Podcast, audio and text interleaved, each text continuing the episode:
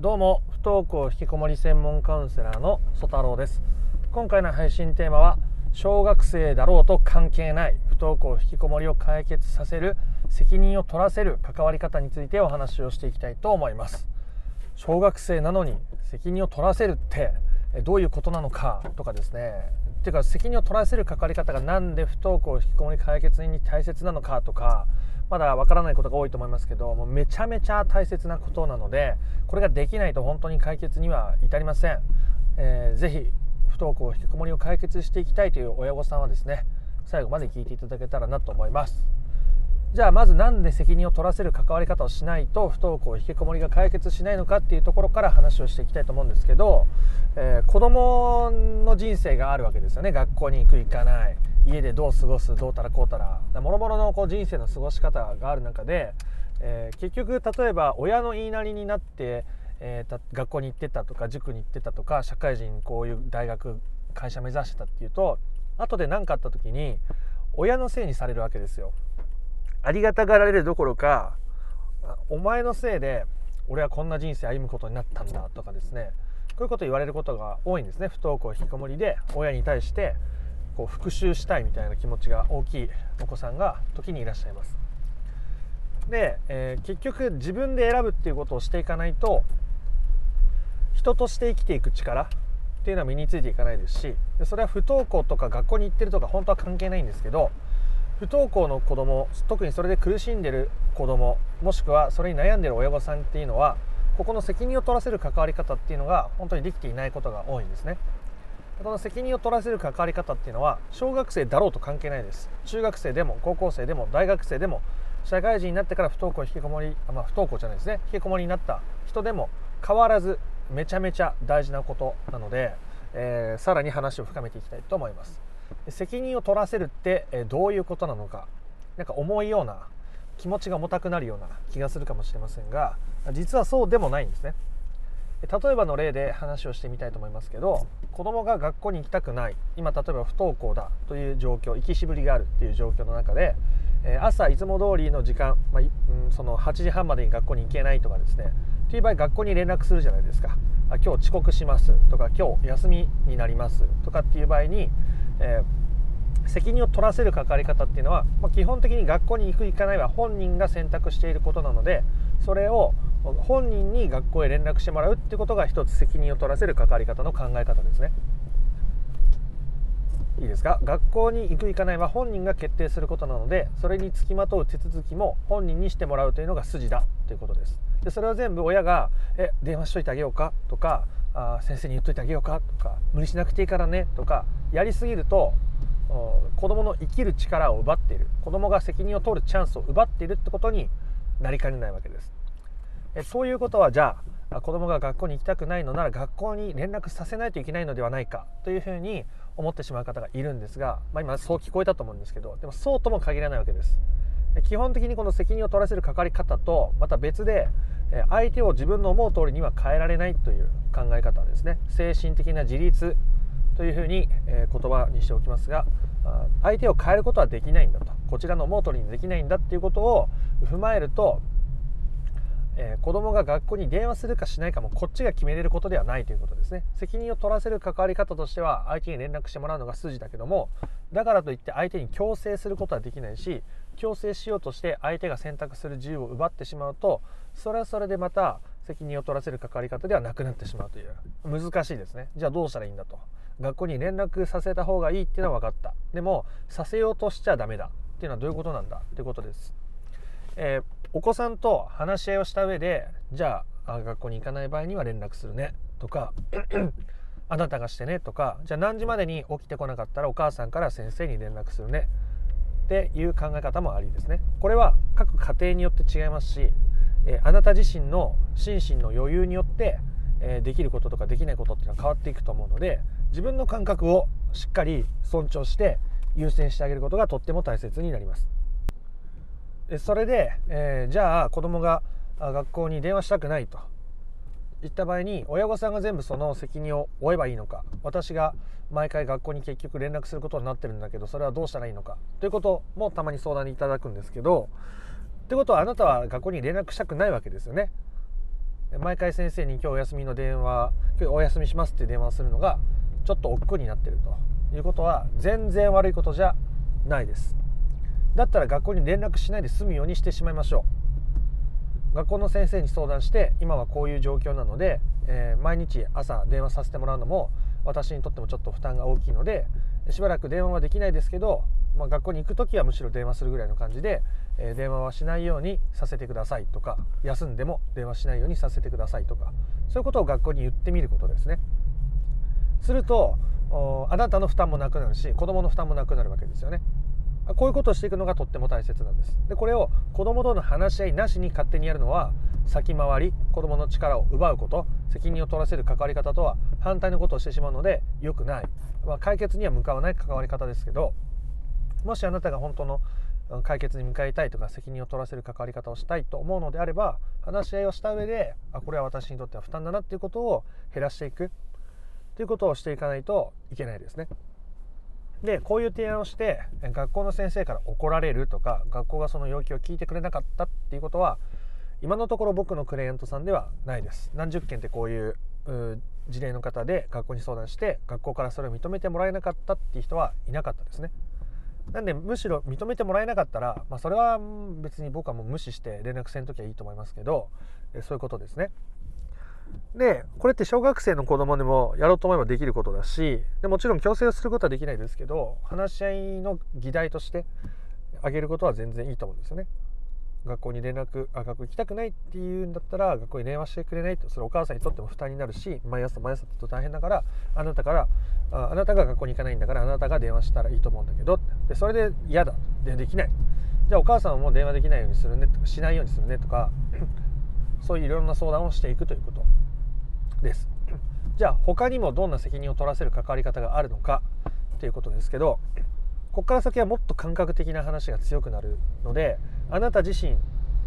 自分自身というものをしっかり 考えていく必要があります。お昼ご飯の例を出しましょう、えー、子供が不登校で家にいると。私は仕事があって昼間家を空けていると。子供は家でどうやら一人で過ごして YouTube 三昧をしているらしいと。えー、お昼ご飯を毎日ご飯あの健康のことも考えて食事を作っているけども食べられていない時もあるし残している時もあるし食事の片付け皿洗いをしていない時もあると。でそれに対してすごくうー苛立ちを感じたり不満を感じてしまう自分もいると。いう時にどう考えていったらいいのか何が責任を取らせるということなのかということですね。この辺は本当に感覚がとても大切になっていくのでえ自分がどうしたいんだろうってことを自問自答しながら考えていきましょう。ではそういう時にいくつか例を出しますね。いくつか例を出してみたいと思います。まずお昼ご飯を用意しないという選択肢です。お昼ご飯を用意しないという選択肢です。今まで毎朝お弁当を作ったりとか何か作って冷蔵庫に入れておいたものをもう用意しないということです。でもう一つは冷凍食品とか作り置きしてあるものを自由に食べてねまあ、カップラーメンも含みましょう。これが2つ目の選択肢です。で3つ目はえっ、とお小遣いを、えー、上げてお昼ご飯代ですね。で自分でこれで買って用意しなっていうパターンです、まあ、用意しなっていうのはよくないですけどね、えー、この3つのパターンを上げたとします。でまず、まあ、ざっと上げると大体こんな選択肢になると思うのでこの選択肢の中でどれが一番自分にとって楽だろうということを考えてみてください。あなた自身の楽か楽じゃないかということです。子供のためになるかならないかじゃないです。あなたがどうしたいかです。で、えー、例えば人によっては週3回ぐらいは朝作るの何とも思わないけど毎日作るっていうとちょっと負担だなとかいやもう1日でも作ったら自分にとって負担だから本当はもう1日も作りたくないと思ってるかもしれないですよね。という場合には1日も作りたくないっていう場合にはそれをやってみることです。1週間カップラーメンでもいいじゃないですか。1週間うん冷凍食品でもいいじゃないですか。お弁当前の日に買ってきてもいいですしそれでもいいんですよ。あなたがあなたを優先していくこと。これがとっても大切なんです。今回の配信テーマは子供に責任を取らせる関わり方という話をしましたけどそれは同時にあなたが自分の人生に責任を取らせる関わり方ができていないと全く意味がないんですね。子供のためにって話で最初始まってますけど結局自分のためになんです。これが大事なんです。あなたがあなたの人生の責任を取らないと本質的な解決には向かわないんです。であの人生の責任って何だって言ったら自分で選択して自分の幸せに向かって探求することだと僕は思っています、まあ、探求とか言うとですねちょっとなんかかしこまった感じしますけど今日ご飯作りたくないんだったら作らない、えー、作りたいんだったら作る。ここまでだったら用意できるんだったらここまで用意する。みたいなことをちゃんとやっていくことですね。で相手に合わせて相手の顔色を伺って相手のためにってやりすぎるとそこのバランスが崩れていくしそれはあなたにとってもあなたのお子さんにとっても心身のバランスを崩す大きな原因になっちゃうわけですね。だからあここの話になる時にあなたの感覚を大切にしてくださいっていうふうな表現をしましたけどそれはそういうことなんですね。だからあなたがどれぐらい食事を用意したいのか。ってことをちゃんと意識しないといけないです。でこれをやる時にですねじゃあ私が料理を用意しなかったらお昼ご飯用意しなかったらあの子は自分で料理をお昼ご飯用意しなきゃいけなくなる。用意させるんだ。みたいな気持ちでやっちゃうとこれって相手を変えようとしてる気持ちが入ってますよね。これうまくいかないです。あなたがどうしたいかじゃないとうまくいかないです。子供はとっても敏感です。あなたのそうした、うん、変えようとしてくる気配とか操作しようとしてくる気配にとっても敏感です。むしろあなたがそうした気持ちを手放して本当にお母さん大変だからできないんだって言っても最初は今までの癖でそんなことして俺を困らせようとしてるんじゃないかとかそんなの育児放棄だとかですね言ってくるお子さんも中にいらっしゃるんですけどあなたがどうしたいかっていうのを本心からやんないと子供にもそれって伝わらないんですね。伝わらないと向こうからするとうんこっちをなんか思う形にまた押し込めようとしてるとかそういう風になっちゃうので余計に関係が悪くなっちゃうんですね。あなたがどうしたいか自分の人生の責任を取る。ことによって子供に自分の人生をの責任を取らせる。ということになっていくわけです。もう一つだけ、えお話をしておきたいと思います。進路についてですね。進路について。子供はどうやらあ今最終学年だと。例えば中学3年生高校3年生、えこれから進路を迎える方多いと思います。でという時に子供はどうやら進路について全然情報収集をしていないぞ。どんな高校があるかもしれないしどんな手段があるかも知らない様子だと。こんな状態で本当に自分の望む進路を選ぶことができるのか。というふうに思う親御さんはいます。でもしお子さんとそれなりにコミュニケーションが取れていて信頼関係がある状態だったらあこういう通信制の高校があるらしいよとかここだったら行けるんじゃないとかこんな高校あるけどオープンキャンパス行ってみるとか見学会行ってみるみたいな話はできると思うんですけど親子関係のこう信頼関係が崩れている中でそれを提案してしまうとまた俺を学校に行かせようとしてるのかとかまた俺がいちいち自分で考えてるのにちゃちゃ入れてきやがってみたいな風になってまた関係悪くなっちゃうわけですよねでも何も知らなかったらこの子は高校がどんな高校あるかも知らないままこう受験進路のチャンスを逃してしまうんじゃないかっていうふうに思う気持ちも分かりますただですね自分で情報収集をしなかったことによってこういう結果が待っているっていうことを経験して初めてあ俺はここでこういうふうになったから私はここでこうなったから次からこうしようって自分で気づくチャンスなんですねそれは。子供が転びそうになった時に常に手を差し伸べてしまうと転んだら痛いっていうこととか転んだ後にどう立ち上がっていいかっていうことを学べないんです。学べないからいつか何かで転んだ時に今まで学ばせてこなかった手を差し伸べてきた親に対して、えー、復讐心が出てちゃう出ちゃうんですね。反抗心が。